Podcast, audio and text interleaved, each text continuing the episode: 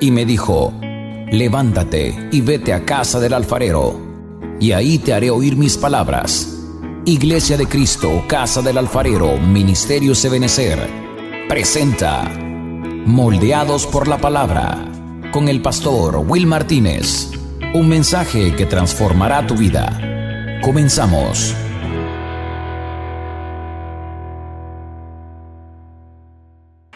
Amén. Retomando algunas cositas que comencé a platicar el día domingo, le decía eh, que eh, realmente nosotros eh, cuando hablamos del Evangelio, cuando nos predicamos del Evangelio, lo que estamos haciendo realmente es predicar de buenas noticias. Eso es lo que significa realmente Evangelio, buenas noticias. no es un mensaje necesariamente positivo, aunque algunos pueden verlo de esa manera, pero no significa que nosotros eh, estemos hablando de que no van a suceder cosas de pronto malas o adversas a nuestra vida. Eh, no, no, no, es decir, nosotros no estamos negándolo, pero sin duda realmente el Evangelio no es de malas noticias, son buenas noticias. Y, y nos han mandado a predicar, a pregonar, a decir a voces realmente eh, las buenas nuevas del Señor para su pueblo. Ahora, eso, como le repito, no significa de que no van a venir momentos eh, difíciles a nuestra vida, puesto que Jesús mismo dijo que en el mundo nosotros tendríamos aflicción. Pero no quedó ahí, sino que dijo, confíen, porque yo ya vencí al mundo. El salmista escribió allá en el Salmo capítulo 34, muchas son las dificultades del justo. Es decir, que el justo va a padecer dificultad. Pero, de igual manera, el versículo no queda ahí, sino que dice y continúa diciendo, de todas ellas lo va a librar el Señor. Entonces, al final son buenas noticias. Ahora, Vamos a pasar por momentos difíciles, vamos a pasar por momentos de angustia, vamos a pasar por momentos adversos, claro que sí. Ahora, ¿por qué razón? Número uno, le decía el día domingo, número uno porque estamos nosotros viviendo en un mundo imperfecto, en un mundo lleno de maldad, en un mundo eh, el cual la Biblia lo llama el valle de sombra y de muerte. Nuestro futuro, nuestra eternidad no es aquí. Por eso Jesús dijo, mi reino no es de este mundo. El cielo y la tierra va a pasar, pero mi palabra no va a pasar. Entonces, estamos en un mundo imperfecto y este mundo, por imperfecto, realmente, aunque hay cosas hermosas que nosotros podemos ver de pronto alrededor de nosotros, cuando hablo pues preciosas o hermosas, estoy refiriéndome quizás a cosas de la naturaleza, ¿verdad? No estoy hablando del sistema, pero este mundo va a pasar pero este mundo produce dolor, produce aflicción. Eh, en este mundo vamos a tener que entender que somos pasajeros, somos como la hierba del campo que hoy es y mañana no es. Y aunque no queramos, nos vamos a enfermar, aunque no queramos, nos vamos a morir en algún momento, vamos a envejecer, pues y vamos a morir a menos que el Señor venga antes y nos lleve. Pero vamos a tener que pasar por esos momentos, eh, porque estamos en un mundo imperfecto. Por eso el Señor no prometió que nosotros íbamos a quedar para siempre acá en esta tierra, sino que Él prometió llevarnos. Él dijo, yo voy pues a preparar un lugar para vosotros, para que donde yo estoy, ustedes también puedan estar. Entonces, este mundo es imperfecto, en este mundo vamos a padecer, por eso eh, eh, vamos a padecer persecución, vamos a padecer aflicciones. ¿Y qué es lo que hace el Señor? Porque si nosotros hemos sido llamados entonces a predicar buenas nuevas, buenas noticias, ¿cómo podemos predicar buenas noticias en medio de un mundo lleno de caos? Bueno, el Señor dijo de que en medio de esa aflicción, en medio de esas tribulaciones que podríamos nosotros pasar en esta tierra, Él nos iba a dar bendición. Y exactamente Él lo habló de una manera alegórica cuando dijo, cuando la mujer da a luz o está por dar a luz un bebé, un hijo, está en la angustia del alumbramiento, está con dolores. Usted perfectamente lo sabe, la angustia, el lloro, el dolor que puede sufrir la mujer. Pero dice, posteriormente, después de que ha dado a luz la vida, aquel dolor, aquella agonía como que se olvida porque es mayor el gozo, es mayor la alegría que el dolor que sufrió. Si no, pregúntele a aquellas mujeres que tuvieron más de dos hijos, o más de un hijo, perdón, y algunas, hermanos, yo conocí a una hermana de una iglesia, eh, ¿sabe cuántos tuvo? 18. ¿Sí? Bueno, así le decíamos nosotros en la iglesia, la 18 le decíamos. ¿eh? Sí. Pero mire, mire, sí, mire, sí, eso sí es. Eh, todavía no, estaban aquellos que yo le cuento, pero así le decíamos. Pero mire, eh, sí, algunos de los hijos ahí yo los, bueno, los tengo yo todavía de, amistad. Ahora, dice uno, bueno, si fuera tan terrible como dicen, ¿verdad? Tener hijos, ¿por qué tienen más de un hijo? Quizás cuando están en el momento de la angustia dicen, ya no, jamás, ¿y por qué? ¿Verdad? Y, sacan la caja de lustre ahí quizás algunas. Pero cuando ven ya a la criaturita, ¿verdad? Lo ven en sus brazos y, ay, dice, qué lindo, qué bonito, hermano, y se les olvidó. Así hace Dios. A pesar de que nosotros podemos pasar momentos difíciles de angustia en esta tierra, Dios dice, yo te voy a bendecir. Y la bendición que yo voy a traer sobre tu vida va a hacer que se te olvide el dolor, va a hacer que se te olvide el llanto, porque va a venir un gozo inefable a tu vida.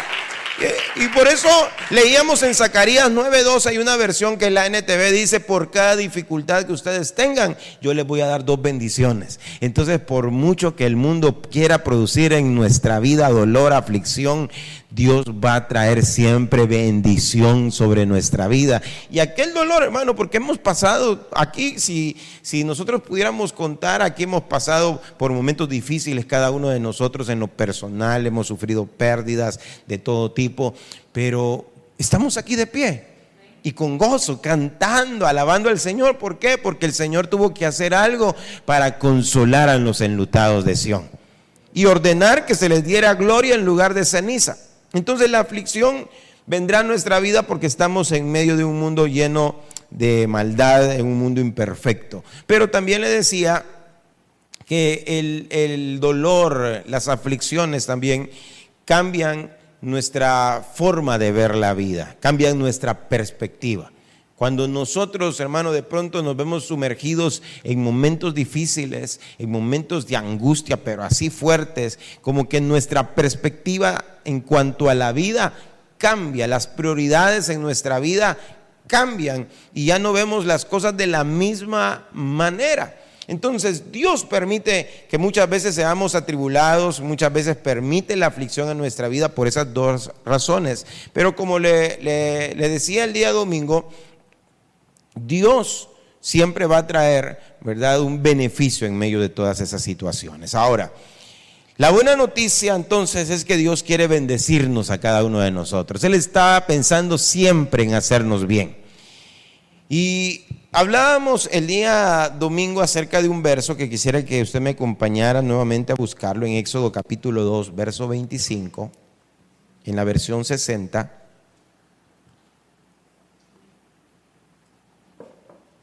Y dice la palabra de Dios, y miró Dios a los hijos de Israel. Note esto, y miró Dios a los hijos de Israel y los reconoció Dios. Los reconoció Dios. La palabra reconoció le decía que usted podría buscarla en un diccionario y podía tener eh, varios eh, conceptos acerca de esa palabra reconocer. Es más, la palabra reconocer es un palíndromo. ¿Cuántos saben que es un palíndromo? ¿Sí? Ahí hay dos hermanos levantadas. Palíndromo es cuando usted puede leer una palabra, una misma palabra, de izquierda a derecha y de derecha a izquierda. Por ejemplo, reconocer.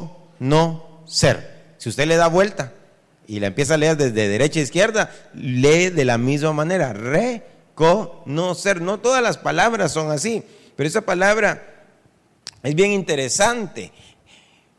Pero yo quisiera ver la palabra reconocimiento no desde la óptica secular, no desde un diccionario, sino desde la óptica bíblica. Y eso comenzamos a ver el día domingo.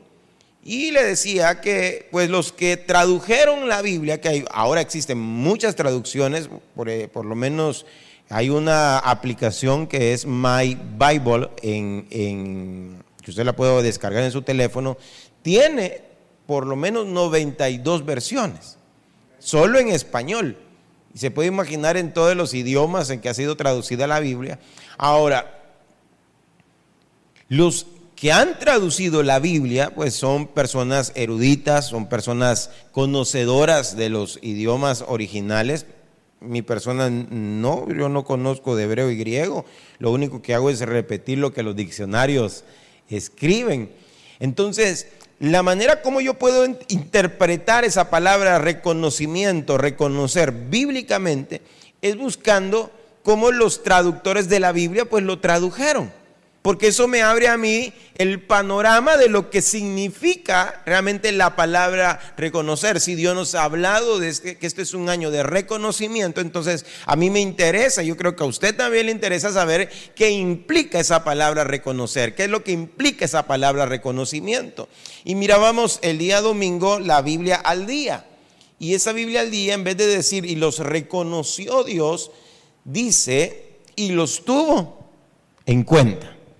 Quiere decir que la palabra reconocer podríamos nosotros interpretar que lo que significa es tomar en cuenta, es tener en cuenta a alguien. Y usted me explicaba el día domingo qué es lo que significa tener en cuenta a alguien, ¿sí? ¿Qué es lo que, es lo que implica esa, esa, frase? Y pues empezábamos a ver algunas, eh, algunos versículos siempre en la Biblia al día y mirábamos, por ejemplo, el Salmo 56, 8 que el salmista le dice a Dios, toma en cuenta mis lamentos, registra mi llanto en tu libro, ¿acaso no lo tienes anotado? Entonces en la Biblia podemos ver varios libros que se encuentran, no solamente pues el libro de la vida, porque si usted se recuerda, el Señor le dice en una oportunidad a sus discípulos, no se gocen de que los demonios se les sujetan, sino que gócense porque sus nombres están inscritos en el libro de la vida. Allá en el último capítulo de, Apocalipsis se habla de que van a ser abiertos los libros y entre esos libros que van a ser abiertos va a ser abierto el libro de la vida.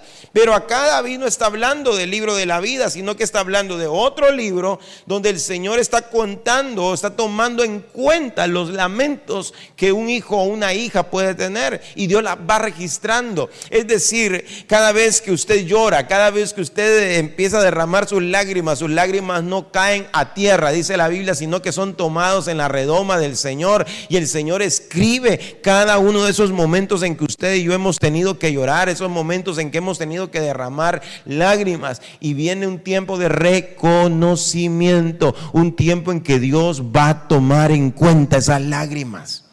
Eso es lo que está diciendo acá el Salmo capítulo 56, verso 8.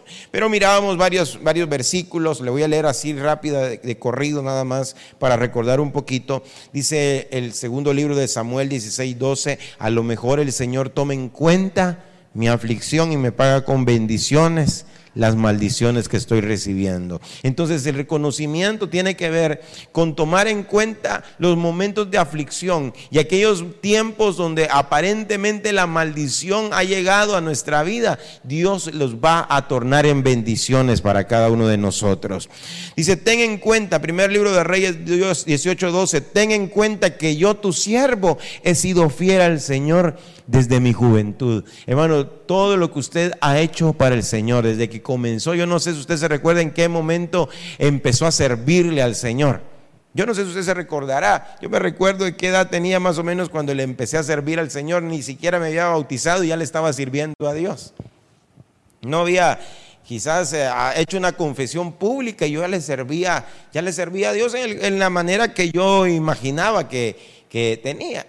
Ah, y ya después de que yo hice mi confesión pública y comencé a asistir a una congregación, pues hasta la fecha le estoy sirviendo. Han pasado tantos años ya, hermano, casi 30 años, más de 30 años de estar sirviendo al Señor. Ahora, se puede imaginar, hermano, todo lo que usted ha hecho para el Señor, Dios lo va a tomar en cuenta.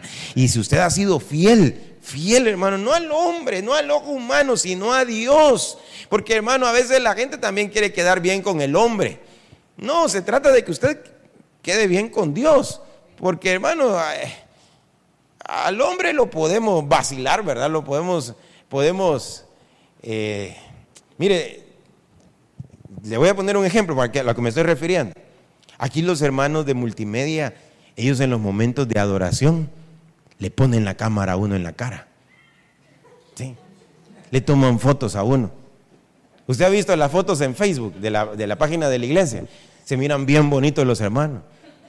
Pero fíjese que a veces están así. Y cuando ven que le van a tomar la foto,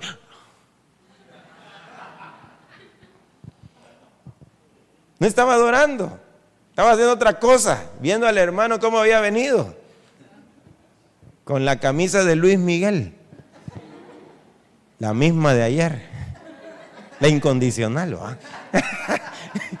Eso no falta esa camisa, ¿va? Sí, no falta esa camisa. Dice el hermano viene y de repente viene el de la foto y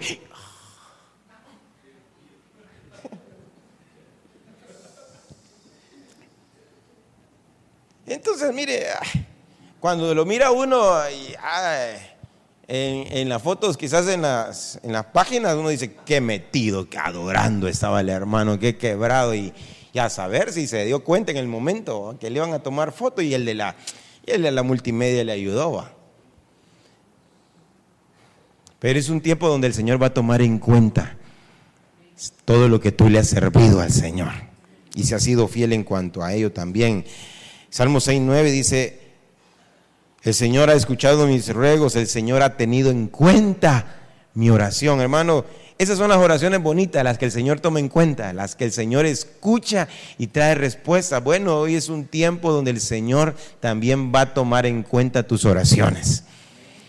Filipenses 4:16 lo hablábamos también, dice, cuando estuve en Tesalónica y necesité ayuda, más de una vez ustedes me enviaron lo que necesitaba. Y no lo digo para que ustedes me den algo, sino para que Dios les tome esto en cuenta. Es lo que nos recordaba hoy hermana Silvia, hoy en el momento de las ofrendas. Hoy es un tiempo de reconocimiento donde Dios va a tomar en cuenta tus ofrendas y tus diezmos. Hermano, la Biblia dice, no se cansen de hacer el bien porque a su tiempo van a cosechar, van a cegar si no desmayan. Entonces uno a veces, hermano, dice, ¿cuándo el Señor va a, tomar en cuenta todo lo que yo he sembrado? Y yo sé que usted lo ha hecho quizás desinteresadamente, pero Dios no se queda con nada. Y hoy es un tiempo donde vamos a ver la cosecha de todo aquello que sembramos. Ahora, si no sembramos, hermano, no esperemos tampoco, ¿verdad? Pero si usted ha sembrado, Dios, Dios va a traer una cosecha abundante sobre su vida. Aleluya. Bueno, mire, vea conmigo, ahora vamos a ver algo más. Quiero que vaya conmigo siempre a Éxodo 2.25, pero quiero que vea conmigo, no sé si usted tiene esta versión, es la V-I-N, es una versión israelita nazarena, es la BIN, BIN, BIN. Mire cómo dice, eh, esta utiliza algunas palabras hebreas y dice, Elohim miró a los israelitas y tomó nota de ellos. Es decir, en, en lugar de decir y los reconoció, dice y tomó nota de ellos. Mirábamos, el domingo que decía y los tomó en cuenta, y los tuvo en cuenta, pero acá vemos que lo que está diciendo es, es y tomó nota de ellos. Ahora, siempre en esta misma versión, si vamos a Génesis capítulo 21, verso 1, dice de la siguiente manera, Génesis 21, verso 1, y Yahvé tomó nota. No sé las otras versiones como dicen, pero esa dice, Yahvé tomó nota de Sara, cómo había prometido y Yahvé hizo por Sara como había hablado. Entonces la palabra reconocimiento, una de las acepciones, uno de los significados o interpretaciones que podríamos darle según los traductores, porque ya lo vimos eh, en Éxodo capítulo 2, verso 25, que en lugar de decir lo reconoció, en esta versión dice, y tomó nota de ellos. Entonces, la palabra reconocer, la palabra reconocimiento es tomar nota. Y acá en este versículo de Génesis 21, el verso 1, dice que Dios tomó nota. ¿De quién? De Sara. como había prometido. Y Dios hizo por Sara como había hablado. Entonces, en este año de reconocimiento, Dios va a tomar nota de aquellas cosas que ha prometido a tu vida. ¿Cuántos han recibido promesas del Señor acá? Ha recibido de veras promesas del Señor. Entonces déjeme decirle, este año va a ser un año de cumplimiento de promesas. Lo que Dios ha hablado a tu vida. Hermano, tú puedes decir quizás, ay pastor, cuánto tiempo el Señor ha hablado a mi vida y que me ha prometido. Y quizás nos ha pasado como le sucedió a, este, a esta pareja, Abraham y Sara, que Dios les habló de que iban a tener un hijo. Bueno, Abraham le habló de que iba a ser un padre de multitudes. Pero en un momento Abraham le dice, Señor, me has hablado de padre de multitudes, pero ni un hijo tengo. Y el único que tengo en mi casa es un siervo nacido de mi casa y a él le voy a tener que dejar todo lo que, todo lo que tú me has dado. Y le dice, no, no te va a heredar él, te va a heredar un hijo, un hijo salido de tus lomos y que vas a tener con Sara. Pasaron 25 años. Pero antes de llegar los 25 años, era el año ya 24 de aquella promesa, Dios le dijo, por este tiempo vendré, en el tiempo de la vida, y cabal en este tiempo, el otro año, vas a estar abrazando, tu esposa va a estar abrazando un hijo. Y entonces esto viene en, en, momentos, pues en esos momentos viene esta palabra y dice que Dios tomó nota de Sara, de cómo le había prometido, y Dios hizo por Sara como había hablado. Hoy, en este año, Dios va a ser en tu vida como Él habló. Dios va a ser en tu vida como Él un día dijo. Quizás aquella profecía que recibiste, aquella palabra que te dieron, aquella forma como el Señor habló a tu corazón de pronto, o un sueño, qué sé yo, que tú recibiste de parte de Dios y que quizás tú, quizás ya lo tienes, quizás olvidado. Dios te dice hoy en esta noche y te está diciendo hoy en este año vas a ver tu promesa cumplida. Vas a ver realmente lo que el Señor habló un día en ti. Eso es lo que nos está diciendo la palabra. Y ahora, fíjese que semejante a este versículo es lo que dice Génesis capítulo 31, verso 42, siempre en esta misma versión, usted lo puede corroborar. Por eso eh, le decía cómo los traductores pues cambian esa palabra reconocimiento o reconocer por, en este caso, esta versión interna, eh, israelita nazarena, por tomar nota. Génesis 31, 42. Si no hubiera estado conmigo el Elohim de mi padre, el Elohim de Abraham y el respetable de Isaac, tú me habrías despachado con las manos vacías. Está hablando Jacob, le está hablando a su suegro, Labán, y le está diciendo, si no hubiera estado conmigo el Elohim de mi padre, el Elohim de Abraham y el respetable de Isaac, tú me habrías despachado con las manos vacías. Pero Elohim tomó nota de qué? De mi ruego y del trabajo de mis manos y te reprendió anoche. Ay, hermano. Mire qué, tremendo. Porque aquí está hablando Jacob y está hablando eh, con su suegro Labán. Usted se recuerda llegó un momento en que Jacob dijo, no, este es mi suegro, es mala gente. Estoy sospechando que no me quiere, dijo Jacob un día. Porque un día yo le pedí a la hija menor y me dio a la mayor. Y después le dijo que si quería a la, a la menor tenía que trabajar siete años. ¿Sabe cuánto le costó el casarse con las dos hijas de Labán? 14 años. Y hay jóvenes que sin trabajo y quieren casarse usted pero son 14 años de trabajo. Es que las mujeres comen, va. sí. Sí. No, pues eh, yo digo, ¿va? no solo de besito la va a tener. 14 años. Y mire, Después le cambia el sueldo 10 veces, dice. 10 veces le cambió el salario. No, dijo, aquí no voy a prosperar, me voy. Y se fue con sus mujeres, sus hijos, el ganado que había obtenido, porque se había enriquecido mm, había enriquecido más que su suegro. Y hermano, y cuando su suegro se vino a dar cuenta, ya no estaba él, no estaban sus hijas, no estaban sus nietos, y se fue detrás de él. No crea que solamente a, confrontarlo, a hacerle daño. Y Dios se le apareció a Labán en sueños. Y le dijo, cuidadito, me tocas a, a Jacobito. Ni te, se te vaya a ocurrir hablar ni bien ni mal, le dice. Ya le dijo, no le vas a decir nada Y entonces llega y ya llega, cuando lo encuentra, lo alcanza, llega ya sumiso, hermano, y le dice, ¿y por qué te fuiste? ¿Y por qué no me dijiste? Si hubiéramos hecho fiesta para yo haber despedido con fiesta a mis hijas, pero de repente te fuiste, no me dijiste nada.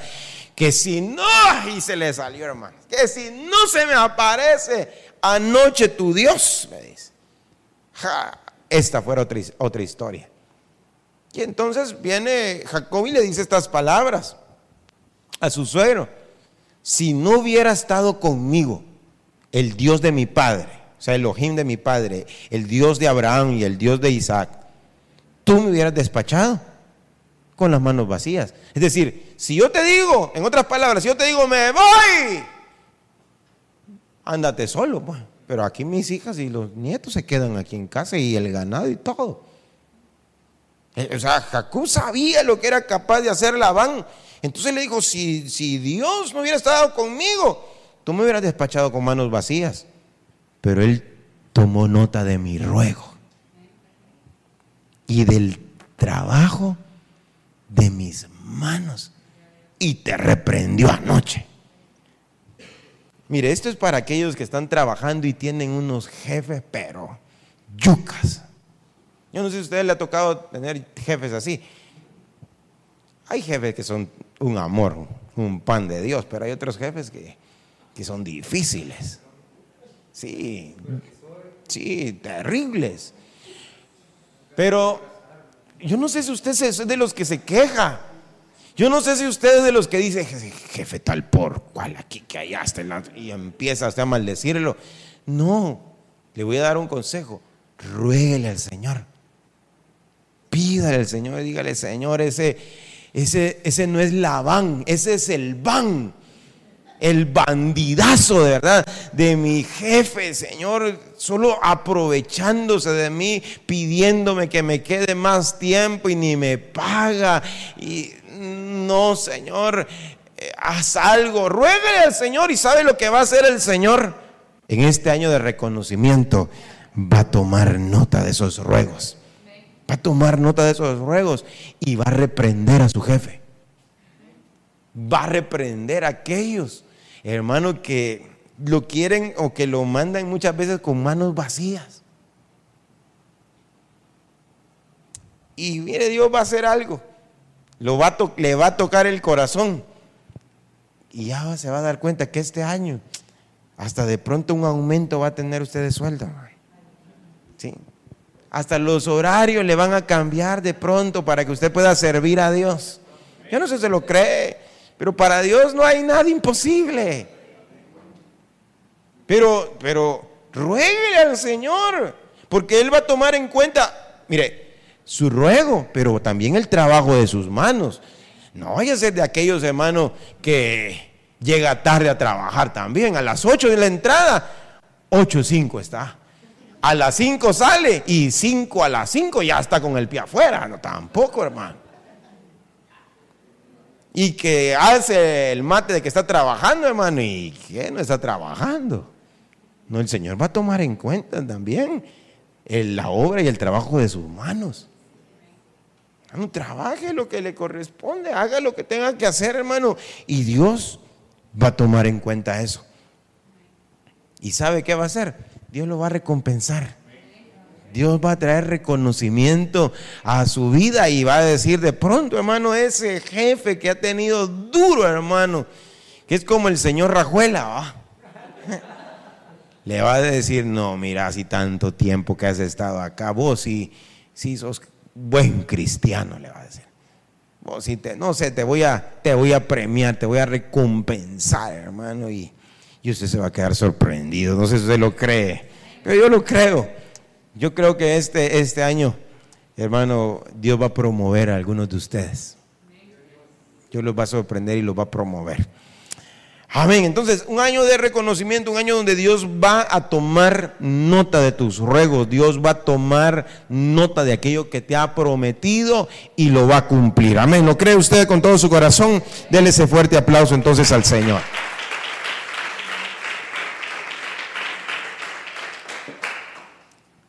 Volvamos a Éxodo 2.25 hay muchas versiones. Yo entresaqué algunas de ellas porque sí me, me llamaban mucho, mucho la atención. Y esa es otra versión, la nueva traducción viviente, la NTV.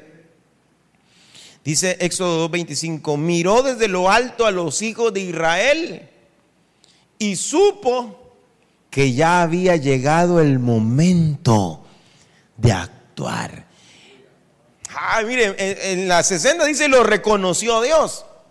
En la versión al día decía y los tuvo en cuenta. En la versión israelita nazarena dice y Dios tomó nota. Pero acá en esta versión dice y supo que había llegado el momento de actuar. Entonces este año de reconocimiento es un tiempo donde Dios va a actuar a tu favor. Es un tiempo donde Dios va a actuar a favor de tu vida. Y, vimos, y vemos eso en la escritura de muchas maneras. Isaías 60, 22. Mire lo que dice Isaías 60, 22. El más débil se multiplicará por miles y el menor llegará a ser una nación poderosa. Yo soy el Señor. Cuando llegue el momento, actuaré sin demora. Ah, entonces mire qué maravilloso, porque aquí está hablando no de los fuertes, Está hablando de los débiles. Yo no sé aquí cuántos se pueden considerar débiles de pronto, hermano, en nuestra humanidad. Bueno, el apóstol Pablo decía, yo no me voy a gloriar en mis fortalezas, me voy a gloriar en mis debilidades, porque cuando yo soy débil, entonces el Señor es fuerte. Por eso el Señor le dijo al apóstol Pablo, en tu debilidad mi poder se perfecciona. Entonces lo que está diciendo acá es el más débil. Se va a multiplicar por miles. Y, el menor llegará a ser una nación poderosa. Entonces, ¿saben qué el Señor está haciendo relucir acá? No nuestras fortalezas, no nuestras virtudes, sino nuestras debilidades, nuestras deficiencias. Pero el Señor está diciendo, tú que eres débil, tú que eres pequeño, que eres el menor, yo voy a actuar en favor de tu vida. Yo voy a hacer que te multipliques. Yo voy a hacer que tú te engrandezcas. Yo voy a hacer cosas grandes en tu vida. Eso es lo que le está diciendo Dios al pueblo de Israel a través de Isaías. Pero Dios está trayéndolo en este tiempo para nosotros porque viene un tiempo en que Dios va a actuar a tu favor. Dios te va a multiplicar. No importa la debilidad que hay en ti. No importa lo que tú quizás digas. No, pero es que yo no soy capaz de hacerlo. Por eso hay un, hay un en la Biblia, bueno, hay dos versículos en la Biblia, pero hay uno sobre todo que dice, aunque tu inicio haya sido pequeño, tu postrer estado será grande. Así que lo que tú estás viendo ahora con tus ojos en debilidad, no lo menosprecies, porque el Señor te dice en este año yo lo voy a multiplicar. En ese año eso que tú estás viendo pequeño, quizás ese pequeño negocio yo lo voy a engrandecer. Yo voy a hacer de eso algo grande. Eso es lo que el Señor está hablando para este tiempo.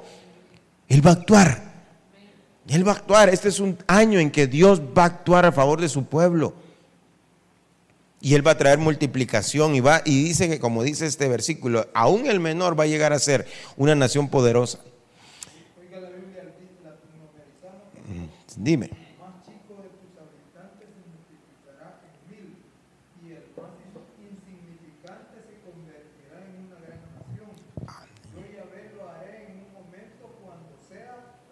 Amén, cuando sea la hora. Y esta es la hora. Esta es la hora. la, buena noticia es que este es el momento en que Dios va a actuar. Este año Dios va a actuar a favor de tu vida. Lo has estado esperando quizás por mucho tiempo. Bueno, el Señor decidió hacerlo este año 2023. Así que créelo y recíbelo con todo tu corazón y no importa, no, no veas las cosas solamente como insignificantes, sin valor. Hermano, Dios aún de lo pequeño, en lo pequeño se va a glorificar. En lo pequeño se va a glorificar. Malaquías capítulo 3. Verso 17. el tiempo se nos está yendo.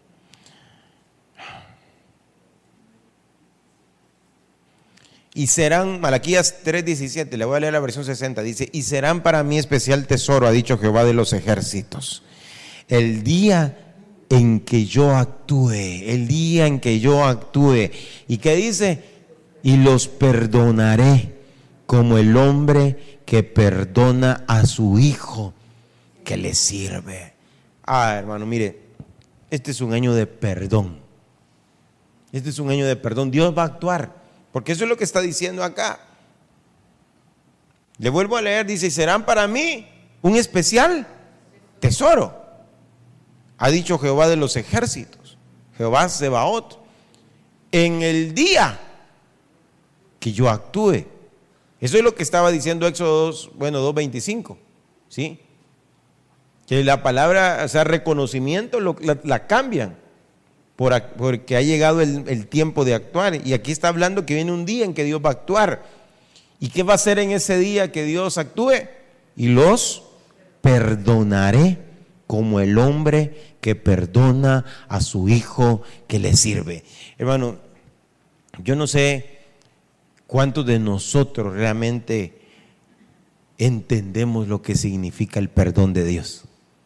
Hermano, yo no sé cuántos de los que estamos aquí, yo no sé cuántos han sido perdonados. Pero ¿cuántos reconocen aquí que van a necesitar ser perdonados también el día de mañana? Porque constantemente fallamos delante de Dios. Y no le estoy hablando que tener, esa es una licencia para pecar, no estamos hablando de una vida licenciosa al pecado, no. Simple y sencillamente estamos reconociendo, hermano, que somos débiles, que somos humanos, que somos imperfectos y que, hermano, necesitamos y vamos a necesitar constantemente el perdón de Dios a nuestra vida. David escribía en uno de sus salmos, decía, bienaventurado es aquel varón a quien Dios no inculpa de pecado, aquel varón cuya transgresión ha sido perdonada es bienaventurado. Es una dicha, hermano, cuando realmente Dios puede traer perdón, hermano. Mire, si, si algo debe traer paz realmente a nuestro corazón, a nuestra alma, es saber que no le debemos nada a Dios. Nada a Dios. Que Dios no dice, ahí me debes algo. Que Dios dice, no, no me debes nada. Y a pesar de que usted y yo hemos fallado constantemente delante del Señor, Dios dice, yo voy a actuar y te voy a perdonar. Y te voy a perdonar, hermano. E-, esa es una bendición, hermano, enorme que Dios puede extender su perdón sobre nuestra vida. Hermano, ¿dónde estaríamos sin el perdón de Dios? ¿Dónde estaríamos si Dios en un momento dice, no, ya no te voy a perdonar, de aquí en adelante ya no te perdono? Como suceden a veces en algunas parejas, ¿verdad? Vaya, te perdono si la última vez, otra vez me la haces. Ya no, hasta aquí llegamos. Imagínense que Dios se pusiera en ese plano. Vaya pues. Te volvés a equivocar. No vayas a venir llorando y arrepentido que ya no te voy a perdonar. No, hermano. Si confesamos nuestros pecados, él es fiel y justo para perdonarnos y limpiarnos de toda maldad, hermano. ¿Quiénes somos nosotros, hermanos, para impedirle a alguien que venga delante del Señor? Si el Señor dice siete veces cae el justo y aún de la séptima lo va a levantar el Señor. Hermanos, si nosotros no somos merecedores eh, de nada. No sé si usted siente que es merecedor en el lugar donde usted está sirviendo a Dios. Hay gente, hermano, que muchas veces nos puede señalar y nos puede juzgar y decir, uy, ese dice que es pastor, uy, ese dice que, que está sirviendo ahí en la iglesia. Es un gran bandido, yo lo conozco. No, hermano, ninguno de nosotros somos merecedores. No sé si hay gente que se siente merecedora de, de, los privilegios, no sé. No sé, pues, si digo yo, si le gusta señalar a otros porque estamos sirviendo, digo yo, bueno, quizás ellos sí se sienten merecedores de ser los grandes pastores, ¿verdad? Ministros de Dios, siervas de Dios. Pero yo creo, hermano, que nadie de los que estamos acá somos merecedores. Pero Dios a Dios le ha placido perdonarnos, a Dios le ha placido extender su misericordia sobre nuestra vida. No merecemos nada. Entonces, ese es un año, hermano, donde nosotros debemos de saber que Dios va a actuar a nuestro favor y Dios nos va a perdonar. Dios nos va a perdonar y como dice acá, voy a perdonar como el Padre perdona a su Hijo que le sirve. Por eso, hermano, Sírvale al Señor. En lo que sea, sírvale a Dios. Si una de las cosas que decía eh, mi pastor hoy en el retiro, bueno, hay un retiro en México, y él decía, eh, él, tomaba en cuenta eh, un pasaje, creo que, no sé si está en Timoteo o está en Tito, pero él habla, le habla el apóstol, le habla a uno de ellos dos y le dice, a los diáconos que vas a poner eh, en la iglesia tienen que ser puestos a prueba. Primero, eso es lo que le dice el apóstol Pablo a, no sé si a Timoteo o Tito, pero le dice, ¿a quién? A Timoteo. Le dice, y los diáconos sean puestos a prueba primero. Es decir, como que hay que poner a prueba a los que van a estar en, una, posición eh, de honra de la iglesia. ¿Y cómo lo vamos a poner a prueba? Hermano, fíjese que necesitamos que nos ayude a lavar los baños eh, para el domingo. Ay, no. Guácala. Hermano, ayúdenos a recoger la basura, hermano, de los inodoros. Ayúdenos, hermano, que viera que un niño ahí se hizo y, y dejó ahí embarrado, ¿verdad? El baño hay que lavar, hermano. Ah, no, yo no, yo vine a sentarme a oír palabra de Dios. Hermano, a veces, hermano, el estar en un lugar, ya sea parqueo, sea bienvenida, en baños, hermano, quizás eh, de repente, o algún mandado, hermano, qué sé yo, ahí se prueban. Bueno, no sé si, bueno, yo sí sé. Pero no sé, pues si usted, como usted ya no, usted, muchos de ustedes no nacieron aquí, pues, muchos de ustedes nacieron en otras congregaciones. Ya venían ya un poquito planchaditos. Otros venían masajados. Pero eh, en mi caso, hermano, yo he pasado por todo en una iglesia. Por todo. No sé si usted le ha tocado, pues. A lavar baño, recoger basura, hermano, hacer eh, de todo lo que usted se puede imaginar en una, en una iglesia. Y no una vez, muchas veces. Entonces, como que, que el que va a estar en un lugar de honra, pues, que primero pues pase por todo eso. Y decía, y decía mi pastor, decía, y después llega al menos a diácono. Y después de que ha pasado por todo eso, tal vez llega predicador. Tal vez, porque, porque también uno a veces lo que quiere es solo el, solo el púlpito. Pero se tiene que haber pasado por todos esos procesos. Ahora, por eso es importante que le sirvamos a Dios. Por eso es importante, porque Dios, hermano, mire, hay grandes promesas para los que sirven. Hay herencia para los que sirven. Hay una herencia de Dios para los que estamos sirviendo en cualquier área. Hermano, y, no esperar solamente hacer lo que se nos pide que hagamos, sino aún la mía extra, exacto. El poder hacerlo.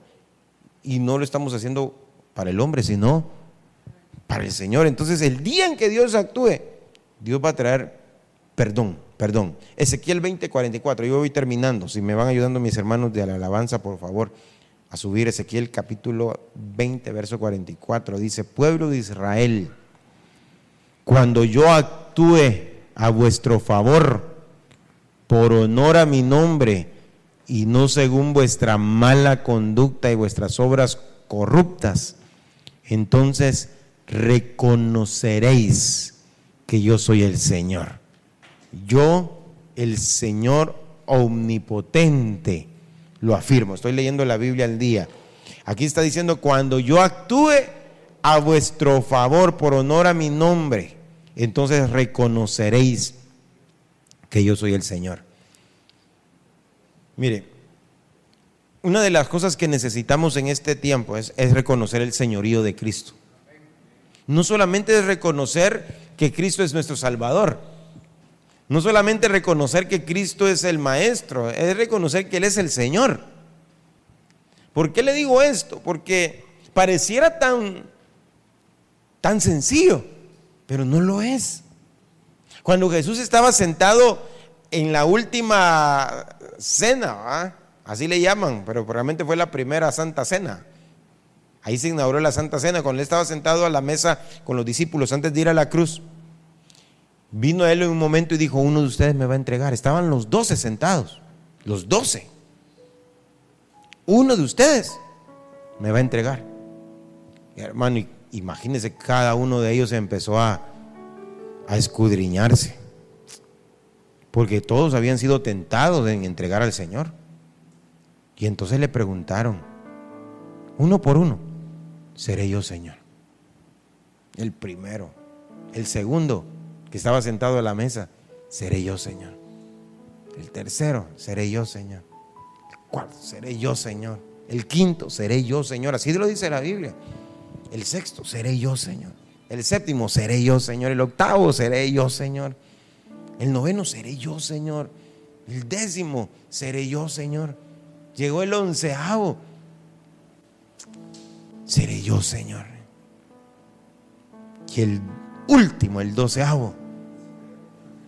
Seré yo, maestro, le dice. Ah, no. Si once le estaban diciendo Señor, ¿por qué le tuvo que decir seré yo maestro? ¿Por qué cree usted? No lo, reconocía. Como Señor. eso fue lo que, eso fue lo que le dijo Nicodemo. También a Jesús cuando lo llegó a buscar de noche. Sabemos que has venido de parte de Dios como maestro. Porque nadie puede hacer lo que tú haces si Dios no estuviera contigo. De cierto, de cierto, te digo, Nicodemo, que necesitas nacer de nuevo. Ay Dios. O sea, las palabras que lo halagaron al Señor no sirvieron. ¿Por qué? Porque no había nacido de nuevo, no había reconocido el señorío de Cristo. O sea, no reconocía que Cristo, pues, no, no aceptaba que Cristo lo gobernara. Entonces hay muchos hermanos que tienen a Jesús como Dios, como rey, y dicen pues quizás al diente al labio, eh, como un maestro, un profeta, pero no como Señor. Necesitamos aceptar el señorío de Jesús a nuestra vida. Ahora, lo que el Señor está diciendo, yo voy a actuar. Y ese año Dios va a actuar. Y Dios se va a mostrar como el Señor para ti para que tú lo puedas tener como Señor. Es decir, que tú le digas lo que tú ordenes, Señor. Lo que tú quieras, yo lo voy a hacer. Porque hermano, a veces nosotros, discúlpeme, pero a veces aún con el mismo Señor decimos, no, Señor, ahí no paso yo. No, por ahí no, Señor. No, no, yo no voy a yo no le voy a pedir perdón a Él que me pida perdón a mí. Si Él fue el que me ofendió que ella me busque a mí, yo no lo voy a buscar. Porque él fue el que tomó esa actitud, ella fue el que tomó esa actitud. hermano, si el Señor te está pidiendo algo, hazlo. Pero el Señor va a actuar para qué? Para que nosotros podamos reconocer su señorío. Entonces, mire, hay muchas versiones y usted la puede buscar ahí en su Biblia, diferentes versiones que tiene. Dice, por ejemplo, la Biblia latinoamericana 95 y, miró Dios con bondad a los hijos de Israel y los atendió. Los atendió. ¿A cuánto le gustaría que el Señor los atendiera? Ah, hermano, Lo vio Dios y se dio cuenta de su condición. Dios se da cuenta de la condición en la que estamos. Dios se da cuenta muchas veces de lo que estamos viviendo. Dios se fijó, dice esta versión, en los hijos de Israel y se les apareció. Ah, hermano, ¿qué haría si Dios se le apareciera? Se te va a aparecer Dios en este año.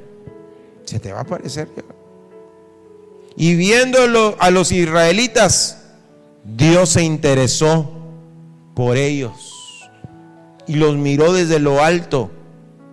Dice esa otra versión, y decidió ayudarlos. Este es un año, hermano, hermoso para el pueblo de Dios, donde Dios va a actuar, donde Dios te va a tomar en cuenta, donde Dios te va a atender, donde Dios va a hacer cosas grandes en tu vida, si tú lo crees. ¿Por qué no te pones sobre tus pies hoy en esta noche? Y me permite que yo pueda hoy bendecirlo en el amor del Señor. Aleluya, gracias te damos, Padre, en esta en esta noche, Señor. Porque nos permites estar hoy aquí, Señor, reunidos, escuchando de ti tu palabra.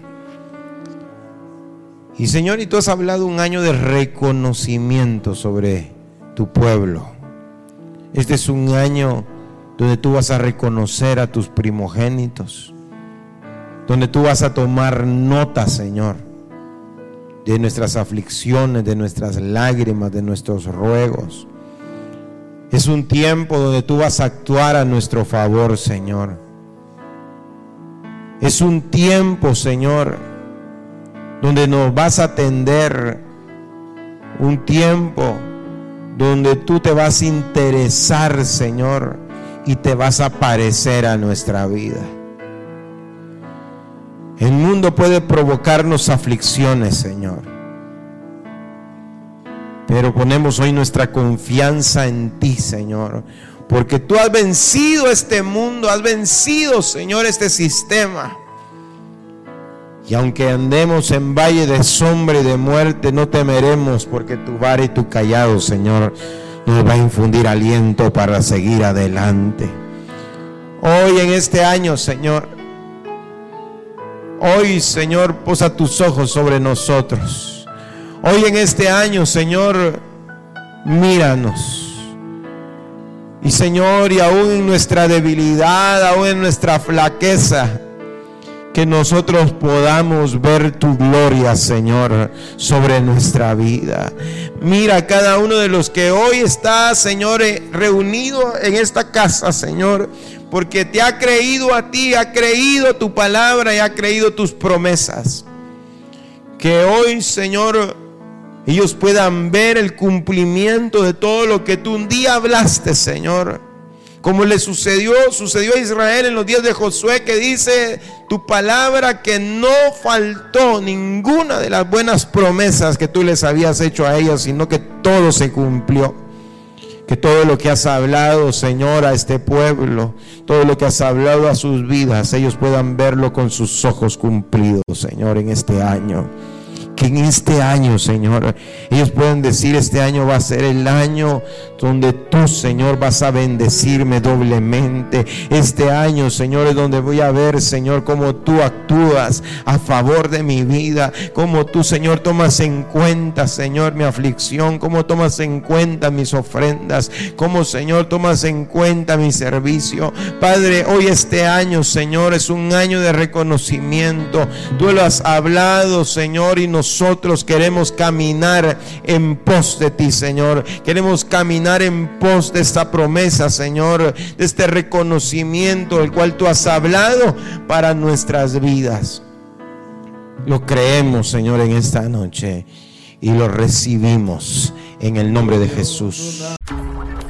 Iglesia de Cristo, Casa del Alfarero, Ministerio Sebenecer presentó Moldeados por la Palabra con el pastor Will Martínez. Escríbenos a nuestro correo electrónico. Visítanos en nuestra página web